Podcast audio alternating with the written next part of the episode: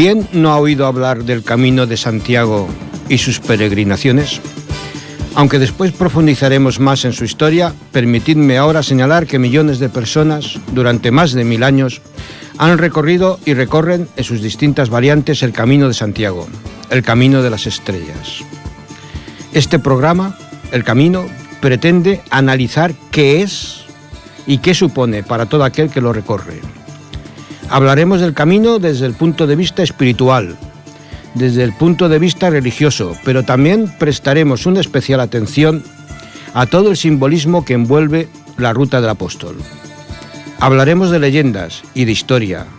Hablaremos del inmenso patrimonio cultural, tanto material como inmaterial, que envuelven sus piedras, sus construcciones. Esa es la pretensión con la que nace este programa, una pretensión ambiciosa desde la humildad. Esperemos conseguirlo edición a edición. Les habla Santiago Guerrero.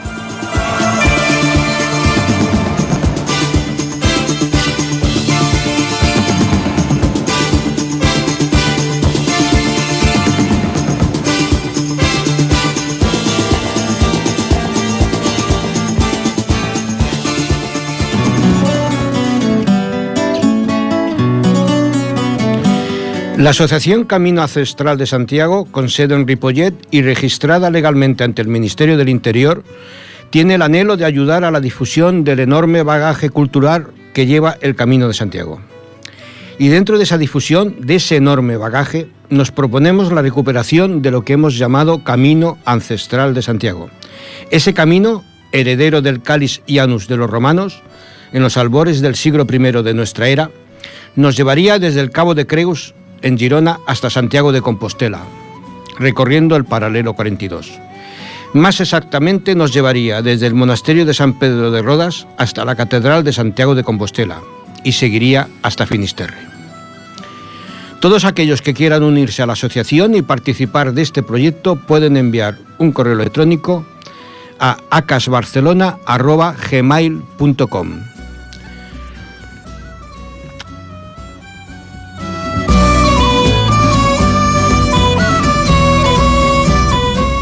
Una de las secciones que hemos eh, ideado para, el programa eh, la hemos titulado Los Santos del Camino.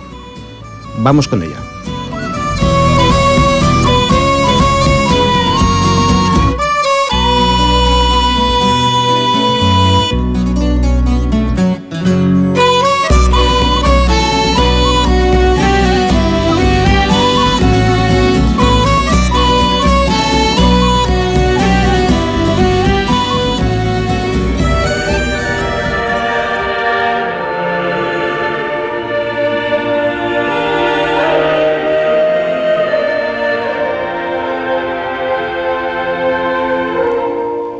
Juan Bautista, hijo de Zacarías e Isabel. Aunque algunas fuentes nos indican que Isabel y María, la Madre Jesús, eran familia, este parentesco no está definitivamente aceptado. Juan es considerado profeta tanto por cristianos como por el Islam. Nacido por la misma época que Jesús, predicó unos años antes que él y anunció la venida del Mesías. Para algunos anunció la aparición pública de Jesús, el que ha de venir. Otros no están de acuerdo con esta tesis. Bautizará a Jesús en el río Jordán, pues Juan practicaba rituales en los que se utilizaba el bautismo, muy posiblemente siguiendo ritos esenios.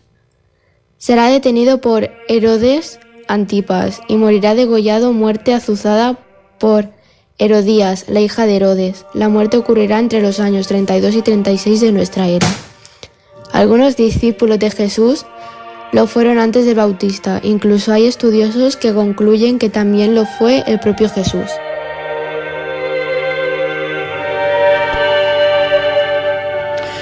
Hemos escuchado un resumen de lo que la leyenda dorada nos cuenta del Bautista. Vamos a ir un poco más allá. El Bautista tiene una profunda importancia simbólica, tanto a nivel puramente religioso como a nivel del propio camino. Por ejemplo, es el único santo de la Iglesia reconocido doblemente, primero por su nacimiento y después por su muerte, por su degollación. El del nacimiento lo celebramos el 24 de junio, en pleno solsticio de verano, y con la carga enorme de leyendas y tradiciones que lleva la víspera, la noche del 23 de junio. Y su muerte, la degollación, la celebra la Iglesia el 29 de agosto.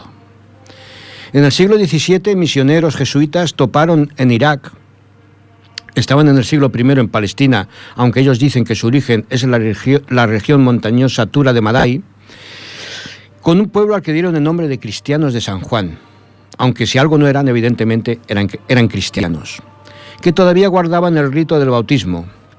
Se les conoce como mandeos, pero sus sacerdotes se llaman nazareos. Su libro sagrado es el Ginza, el Tesoro, y dicen que Juan comenzó su vida pública a los 22 años después de haber estado escondido por Enoch. Lo consideraban además un sanador, y como tantos otros lo conocían con el sobrenombre del pescador. Los mandeos influyeron en gran manera sobre los sufíes y a través de ellos en la orden del temple, para cuyos caballeros el bautista será un santo de gran importancia. El historiador Flavio Josefo escribe que Herodes Antipas encarcela a Juan el Bautista por la influencia que éste comenzaba a tener. Pues si en un principio Juan solo se dirigía a los judíos, posteriormente amplió su campo de acción a los gentiles, a los no judíos. Con estas breves notas nos damos cuenta de la importancia que el santo tenía, eh, tiene y tenía para la iglesia, pero sobre todo para el camino, porque son abundantes eh, las iglesias de San Juan que nos encontramos a lo largo de, recorrer el camino de Santiago.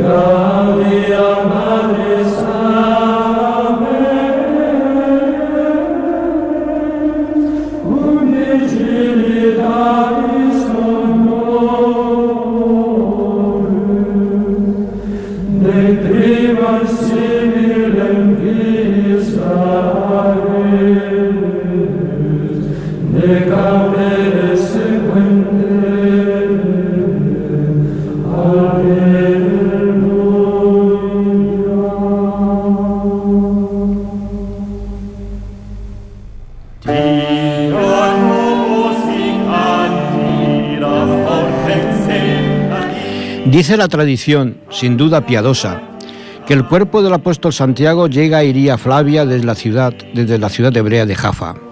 Allí la reina Lupa ayudará a encontrar un lugar donde el cuerpo del apóstol pueda ser enterrado. Es cargado en un carro de bueyes que se detendrá en un lugar conocido como Libedrón, donde será enterrado. La tumba quedará en el olvido hasta que es descubierta milagrosamente entre los años 810 y 820. Dicen que unas luces misteriosas se elevaban por la noche sobre la olvidada tumba. Un eremita se lo hace saber al entonces obispo de aquellas tierras, Teodomiro, que se convertirá así en el descubridor de tan valiosa reliquia.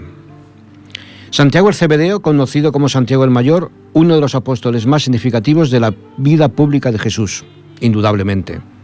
Se dice que era hijo de Zebedeo y Salomé. Salomé, según algunas interpretaciones, sería hermana de María, la madre del Cristo. Santiago era hermano de Juan el Evangelista, y los dos hermanos compartían el sobrenombre de Boanerges, hijos del trueno. Murió martirizado por Herodes I entre los años 41 y 44.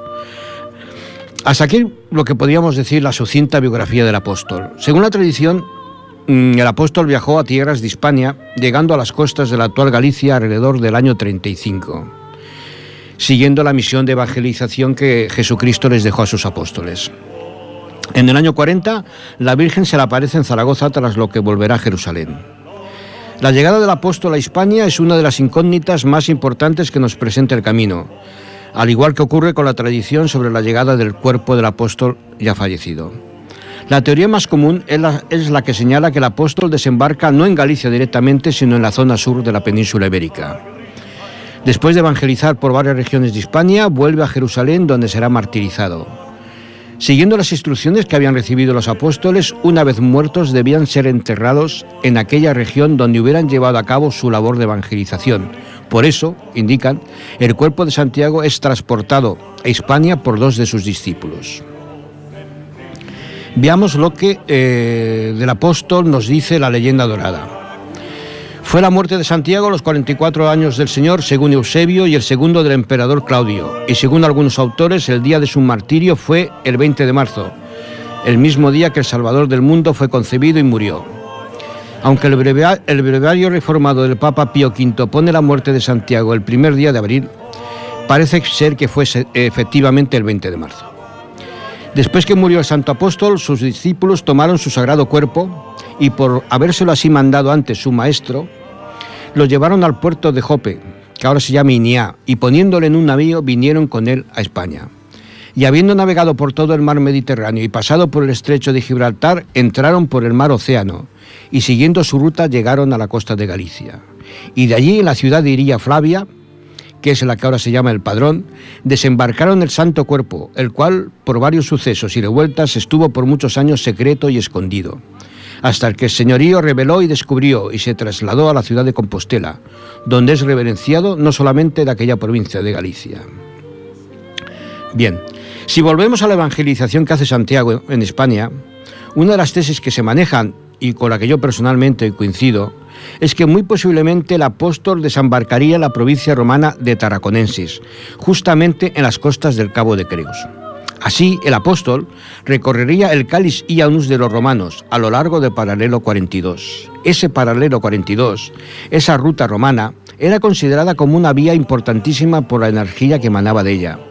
Era una vía, podemos considerarla así, de regeneración, y así con el paso de los siglos y el posterior descubrimiento milagroso de la tumba del apóstol, se convertirá, se convertirá en una vía de peregrinación. Pero es algo más, mucho más que una simple peregrinación, es regeneración, no ya solo espiritual, también lo es vital, emocional, energética. Ese paralelo 42 está eh, lleno y repleto de leyendas, de tradiciones que iremos desgranando en cada una de las ediciones de este programa, pero me gustaría empezar con una que además es muy, me parece muy, muy original, y es aquella que dice que un peregrino del Camino de Santiago llevó esquejes de eh, vino tempranillo español hasta la Toscana italiana, hasta la antigua Etruria. Bien, esto de entrada puede parecer una, leyenda, pero eh, resulta que esa leyenda no es tal, porque una bodega de la Toscana italiana ha hecho una prueba de ADN a sus cepas y efectivamente se ha demostrado que son tempranillo español. Por lo tanto, es una leyenda que ha dejado de serlo porque es un, es un hecho real, es un hecho histórico. Iremos viendo con, a través de los programas cómo esas leyendas se pueden convertir en algo más que leyendas y realmente son conocimiento.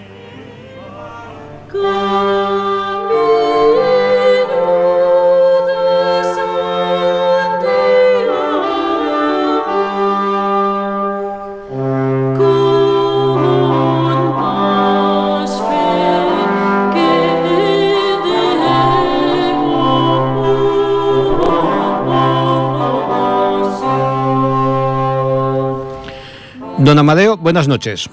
Hola Santiago, ¿cómo estás? Muy bien. ¿Y tú? Muy bien, fenomenal. bueno, eh, tenemos al otro lado del hilo telefónico al doctor Amadeo Herreras, doctor, escritor y un hombre muy polifacético, que, eh, bueno, eh, tendremos el honor, el placer de que será ponente en el primer Congreso Camino Ancestral de Santiago, que después hablaremos de él. Y hemos querido, pues, eh, comenzar esta primera edición entrevistándote. Que espero, espero que te tratemos bien. Eso espero, cuéntame. Vamos a ver. ¿Qué supone el Camino de Santiago para ti?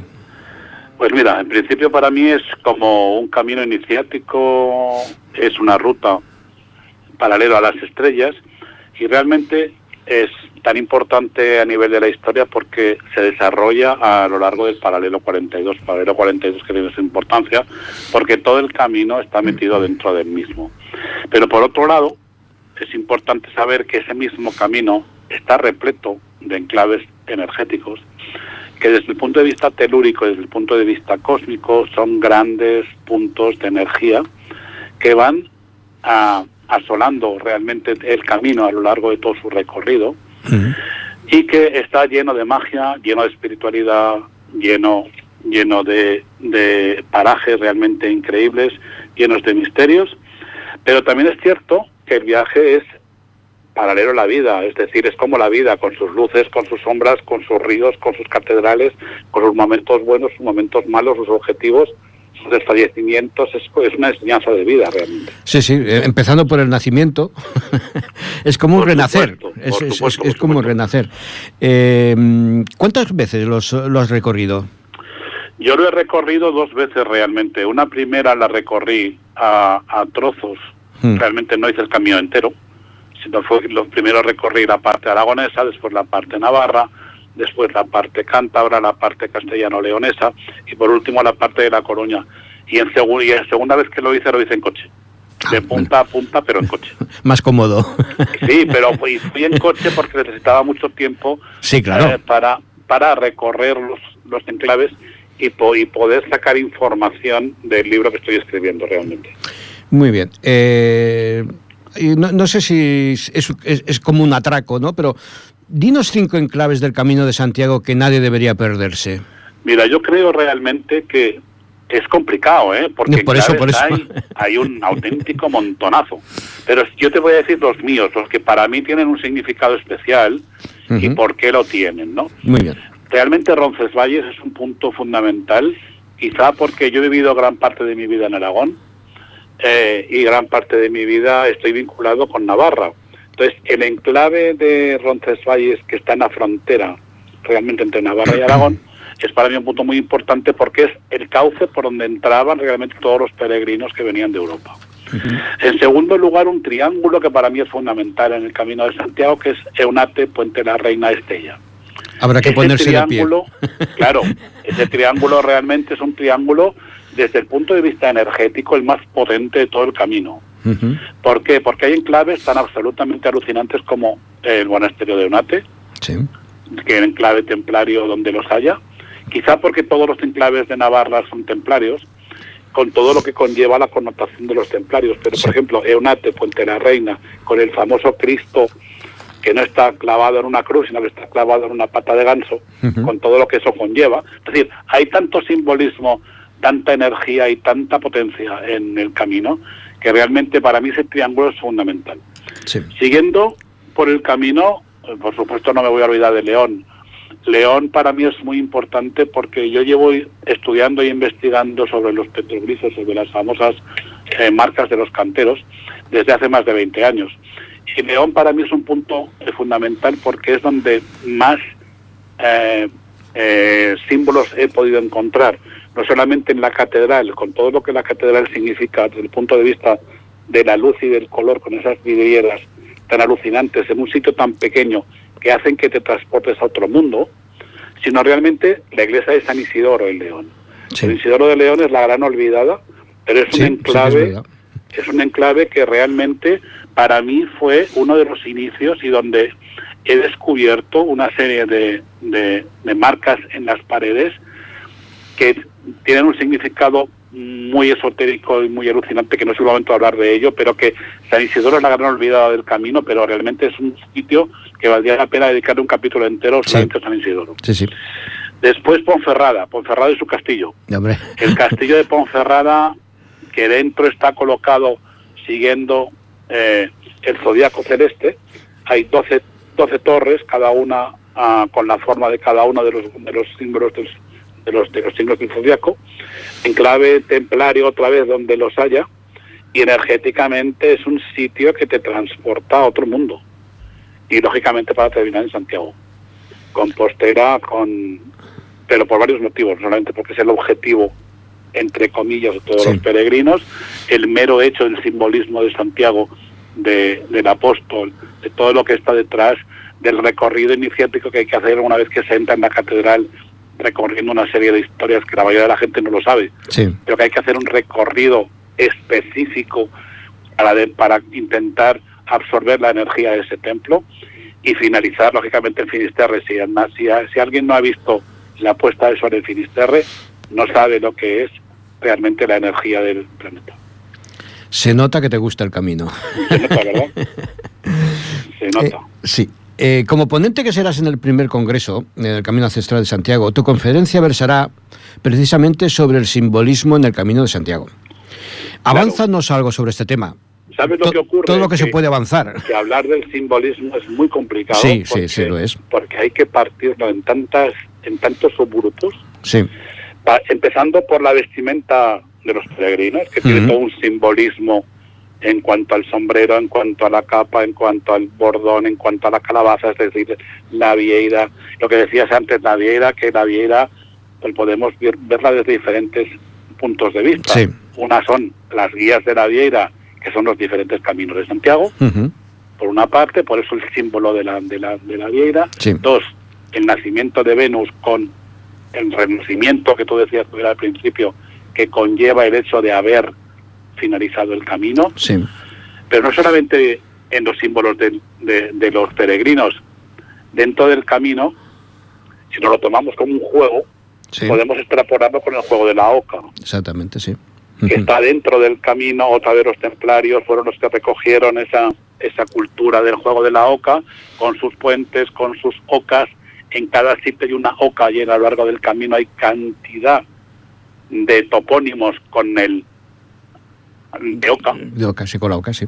Con la Oca hay unos, en cuanto a los apellidos de la gente, en cuanto a los pueblos, Maestrazgo de Oca, Cerver de Oca, Patín de Oca. Sí, hay un montón de pueblos que tienen el, topónimo de Oca y la Oca con el significado que tiene dentro del camino. Como he dicho antes, Cristo está clavado en, en Puente de la Reina en una pata de oca. Sí, sí, sí.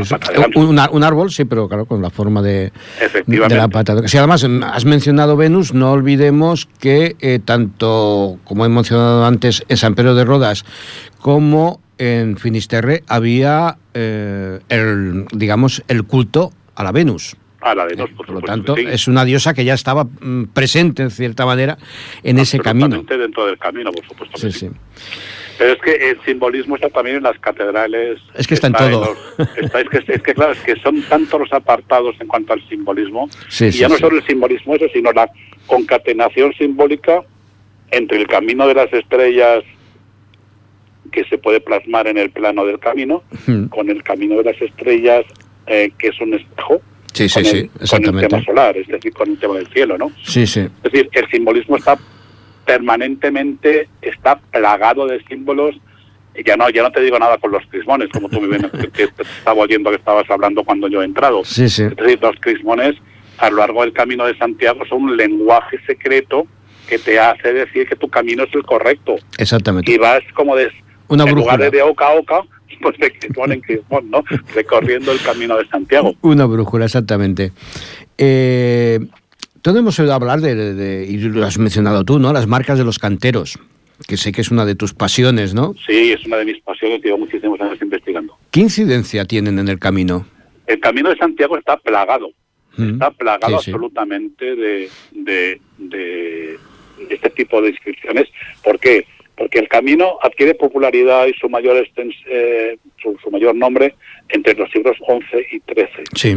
Los siglos XI y XIII, los canteros provenientes sobre todo de Francia, los famosos hijos de Jacques, que son los, los descendientes de Jacques, el famoso cantero francés, Sí. que esculpió y labró y que construyó un montón de catedrales a lo largo de, de Sí. Francia y que también contribuyó en parte, no solo en la de Jaca, sino también en alguna de las del Camino de Santiago. Sí. Y realmente eso está plagado porque, aunque digan que las marcas son las marcas de los canteros, yo estoy convencido, y es lo que trataré de explicar en uno de mis eh, siguientes libros, que es un, un alfabeto, un alfabeto secreto Sí. que manejaban este tipo de profesiones, Sí. los albañiles, los canteros, y que iban marcando de alguna forma dónde había que construir, cómo había que construir, dónde estaban los ríos, dónde estaban los afluentes, dónde estaba el punto energético más potente para poder poner el altar mayor, etcétera, etcétera, etcétera. Es decir, es todo un alfabeto Sí. secreto, esotérico y místico que hace que fuera un lenguaje que ellos controlaban muy bien, los de los gremios, de los eh, constructores de catedrales, y también algunas, algunas eh, gentes que realmente pudieran interpretar estos signos. Pero hay muchísima bibliografía y es un, es un campo evidentemente inacabable donde cada uno tiene su teoría y yo espero poder demostrar en uno de los libros que era realmente un alfabeto con el que no solamente los canteros sino también los templarios se comunicaban entre ellos. Sí, además eh, podríamos decir que, que estos canteros son predecesores de la, de la masonería moderna. Absolutamente. ¿eh? Serían como, Absolutamente. como un puente entre el constructor del templo de, de- de- de Salomón, el templo de Jerusalén, ¿eh? y la masonería moderna. Serían Por como... ¿eh? Lo y que entre pasa- medio están los templarios, no te olvides. No, ¿eh? hombre, no, no, ¿cómo nos vamos a olvidar de los templarios? es otro de mis temas, igual que tuyo de los sí, favoritos. no, sabes, que sí. es nuestro- Es una, una eh, auténtica pasión lo que yo tengo con. Pues sí, la verdad es que sí. Eh, ya nos han mencionado que estás escribiendo un libro, Sí, Una novela his- terminándolo realmente. una estoy- novela histórica, podríamos decir, Exacto, sí, sí, ¿eh? no, es una novela histórica, sí. eh, que transcurre por, por, por el Camino de Santiago. Sí, transcurre en el camino de Santiago y es realmente la, la, la curiosa historia de un médico judío nacido en Zaragoza, Sí. que, es, que llegó a ser el médico privado de la Reina Blanca de Navarra. Mm, La Reina Blanca de Navarra, por una serie de vicisitudes, muere en un monasterio en Ávila, Sí. a la vuelta del casamiento de su hija con el futuro rey de Aragón. Y realmente el médico, una vez que, eh, que, eh, que muere Doña Blanca de Navarra en este monasterio, Sí.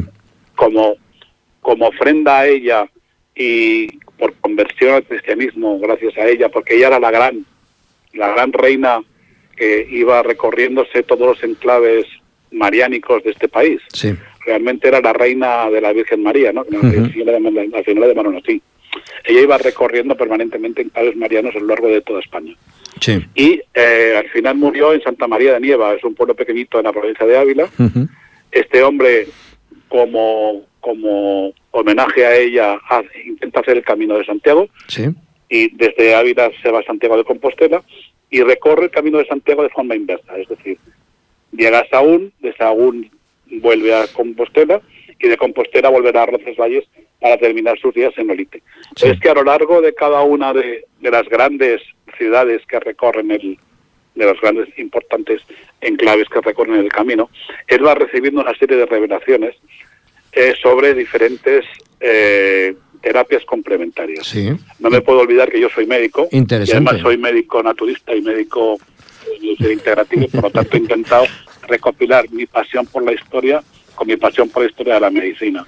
Y al final ha salido un libro que transcurre en el Camino de Santiago y va a ser un compendio de una serie de terapias complementarias eh, que se denominará el Camino del Saber, porque el libro que al final este, este, museo, este médico judío escribiera se llamará el saber. Que quede claro que además eres un eres médico médico, o sea, un médico, digamos, médico de la Facultad de Medicina. exactamente. colegiado, por decirlo de alguna manera. sí, colegiado. porque eh, sí, como hay tanto que si médico alternativo, que si médico... Efectivamente, pero yo... que quede claro que no, que se unen, se unen en ti las dos facetas. Has sabido unirlo. Yo realmente me, dedico a lo que a lo que se denomina una medicina integrativa. Es que la medicina integrativa lo que intenta es complementar la medicina oficial que se realiza en los hospitales hmm. con otra serie de terapias ajustadas a cada paciente y empleadas con desde el punto de vista médico. Sí. ¿eh? Y intentar darle al paciente la mejor solución en cada momento. Perfecto. Pues no sé si no quieres añadir tú algo más. No, los, los micrófonos los tienes los tienes abiertos y además, para mí es un honor formar parte de esta de esta gran ilusión que va a ser recuperar el camino ancestral del, de Santiago desde San Pedro de Rodas a, a Santiago. Y que realmente estamos metidos en un en un en una historia muy importante, muy bonita y que espero que con el tiempo se reconozca, se recorra, se detalle, se escriba y tenga la popularidad que se merece. En su momento tuvo el, camino francés. No, además tú ya lo sabes que para mí casi le tengo más aprecio a esta parte del camino que de, de, San Pedro de Rodas hasta Estella, que para mí ser, ahí coincido contigo, ¿no? Eunate, Estella es, es, un centro, es una, no sé. No, para mí, fíjate, yo cada vez que necesito cargarme energéticamente me voy a Navarra. Centro neurálgico, Porque Navarra tiene una serie de enclaves que es que te cargas de energía en aquellos bosques, en aquellos sitios que es que es alucinante. Lo malo es que eh, te haces demasiadas preguntas al final. ¿eh? Por ejemplo, Eunate, ¿y por qué Eunate? Y, el espejo de, de Olcoz. Bueno, porque lógicamente la famosa historia de que Eunate tiene una iglesia que es espejo en Olcoz. Exactamente, es que es... decir, las puertas son iguales, solamente que están vistas como en un espejo. Venga, y es la famosa historia también de la muchacha que llegó al río Eso. Eh, bueno, la famosa leyenda. Cuéntala. Venga. Ah, bueno, pensé, pensé que no era el momento. No, sí, sí, no, no, no, hombre, por favor, cuéntala. La famosa leyenda en la que la, la, chica se enamora de un gigante, el gigante le dice que tiene que guardarle un secreto y el secreto lo guarda en el agua, y al hacer espejo con la puerta que tenía que construir el gigante por orden del rey en 24 horas, eh, al ver el espejo, consiguió no solamente hacer la puerta de la catedral de la iglesia de la pequeña ermita de Unate, sino que por gracia del espejo se reconstruyó la misma imagen a 12 kilómetros y medio que está histórico. Es realmente fascinante, bueno, como casi es una leyenda navarra de toda de, la época medieval y que es impresionantemente potente, además, energéticamente hablando. Como todas las leyendas son, no sé, a mí las leyendas, las tradiciones siempre me han gustado mucho más que la propia historia, ¿no? Porque creo que, que, en cierta manera pueden ser hasta más importantes, porque al fin y al cabo la historia, pues bueno, siempre, como se suele decir, ¿no? Depende de quién la escribe, ¿eh? pero la Es que es muy curioso porque te, te, pones en la puerta de una y ves a la otra y en la otra sí, sí, exactamente, una, o que, se ven. Exactamente. En un día, en un día, en un día eh, claro que no hay bruma, como una está en alto y la otra está en bajo, se ve perfectamente una ermita con la otra. Pues muy bien, Amadeo, de verdad que ha sido un, un placer. ¿Eh? y nada. Este, ya sabes que me tienes a tu disposición para lo que quieras, como siempre. Repetirás, porque, a ver, a ver, yo creo que va a haber tiempo de hablar largo y tendido sobre estos temas, sobre todo el simbolismo, el simbolismo y, y las marcas de los canteros. Y, es que son, son temas que están todavía ahí con sin descubrir, ¿eh? que cada uno tiene su teoría, pero no hay una teoría que nos convenza a todos, por decirlo de alguna no, Aparte que tú las, eh, además lo has dicho cuando has mencionado que una, que una de, tus recorridos lo hiciste en coche, y yo creo que en el fondo mm, es como si se metiera demasiada presión a tenerla que hacer la pie, a tener que hacer... No, no, porque el camino, lo que tú dices, a veces te tienes que detener a mirar, a ver, a analizar, esta iglesia, esta catedral. Y, si tienes que perder un mes en un sitio, pues te estás Exactamente, no es el decir, no, es que hoy tengo que llegar a. No, porque a lo mejor en ese llegar a A te evita ver cosas que realmente deberías de ver. Te pierdes un montón de ¿Eh? información por el mero hecho de recorrer los 20 o 30 kilómetros diarios para llegar a la meta. Y aparte tú lo sabes, ¿no? Que hay muchos iniciados, entre ellos, por ejemplo, Nicolás Flamer, que ya lo dijo, que la verdadera iniciación del Camino de Santiago la encuentras en el regreso cuando y no solamente eso, sino que el, camino de Santiago empieza en la puerta de tu casa. Bueno, eso para empezar.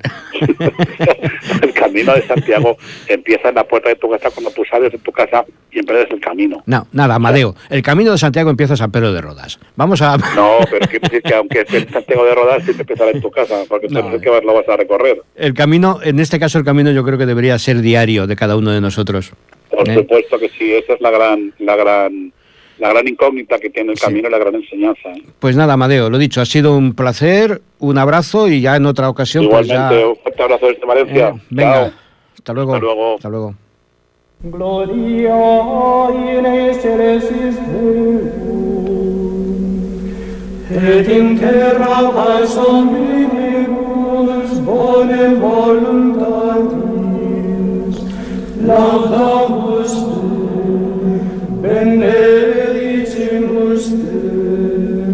adoramus tu, glorificamus tu, gracias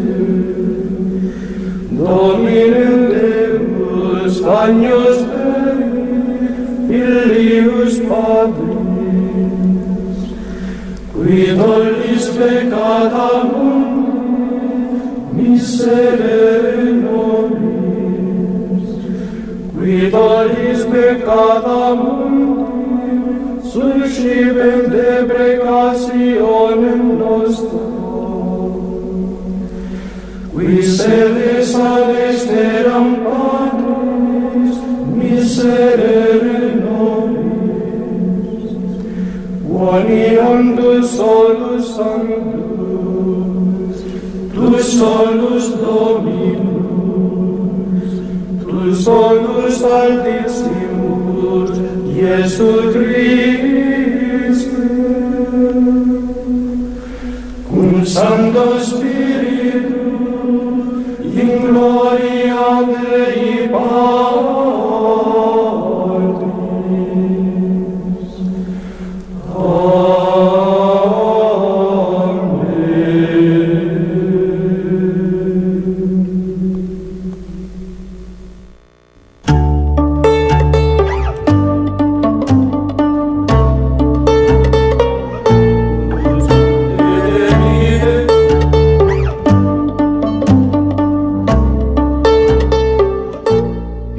del camino. ¿Es válido hacer el camino de Santiago en una bicicleta eléctrica?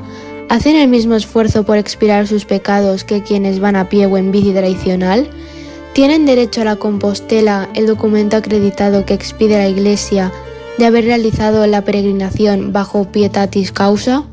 Desde la Oficina de Acogida al Peregrino de Santiago de Compostela, la entidad arzobispal encargada de gestionar los asuntos de la peregrinación confirma que no dan la Compostela a quienes hagan el camino en bicicleta eléctrica. No está publicado en la web, pero las instrucciones siguen siendo las mismas de siempre, que solo se dé a los que hagan los últimos 100 kilómetros a pie o a caballo o 200 en bicicleta normal. El camino es un viaje al interior de uno mismo y cada uno debe hacerlo por y como crea conveniente.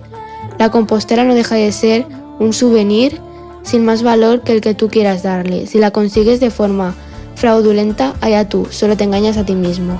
Paco Nadal, El País.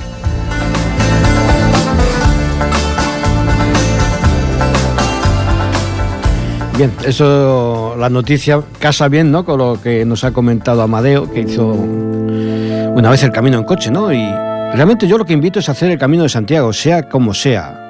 Pues, Realmente, claro, el hacerlo a pie, ese sacrificio, ese estar solo, aunque estés rodeado de otros peregrinos, hacerlo solo, contigo mismo. Realmente, claro que tiene su importancia y tiene su interés.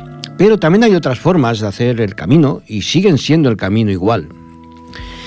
Lo que sí que me gustaría, eh, antes de, finalizar y eh, con el comentario sobre el congreso que vamos a hacer aquí en Ripollet, sí que me gustaría, porque me supongo que a más de uno le ha podido sorprender el que mm, aparezca el monasterio de San Pedro de Rodas en, en Gerona como ese inicio del camino, del camino ancestral, ¿no?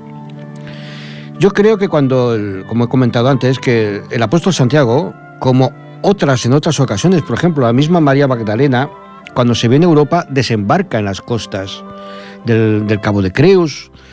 Eh, los mismos monjes que llegan a San Pedro de... Bueno, entonces no existía el monasterio, lógicamente, pero que vienen a, las costas de la Bahía de Rosas y después eh, harán el, monasterio, también desembarcan en esta zona. O sea, no sería una excepción que el apóstol desembarcara en la zona del Cabo de Creus.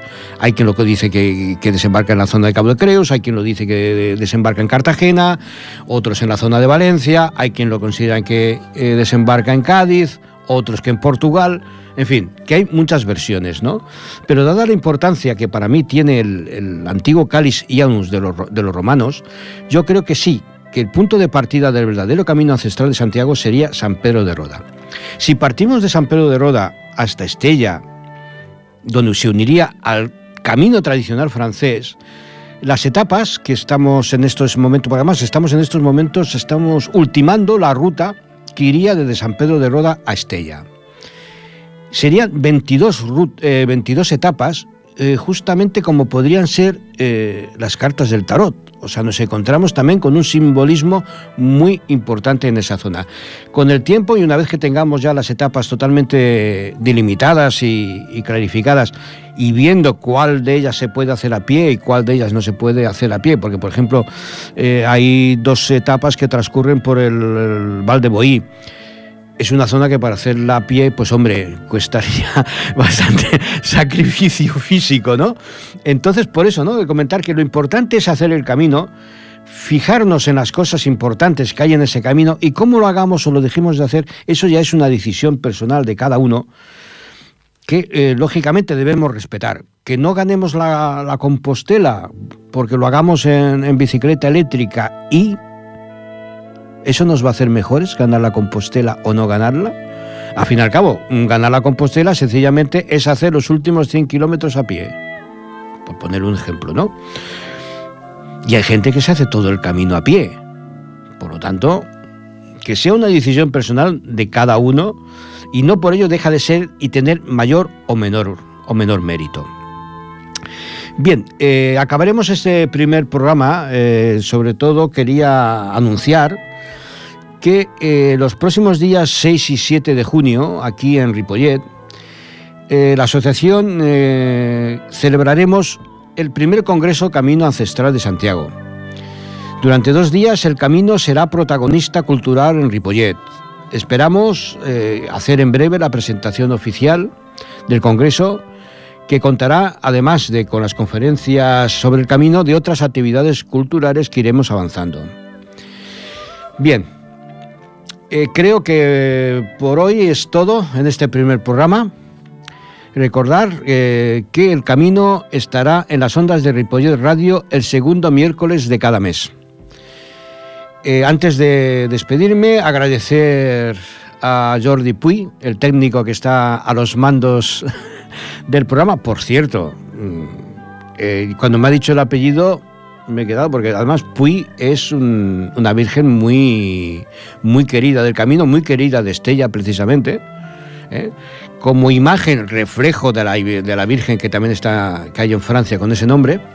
Y bueno, pues casualmente nuestro técnico es Jordi Puy. Mira, todo queda más, más en el camino, queda más, más simbólico, más esotérico.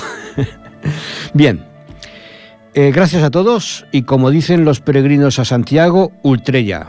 Vamos más allá. Buenas noches y buen camino.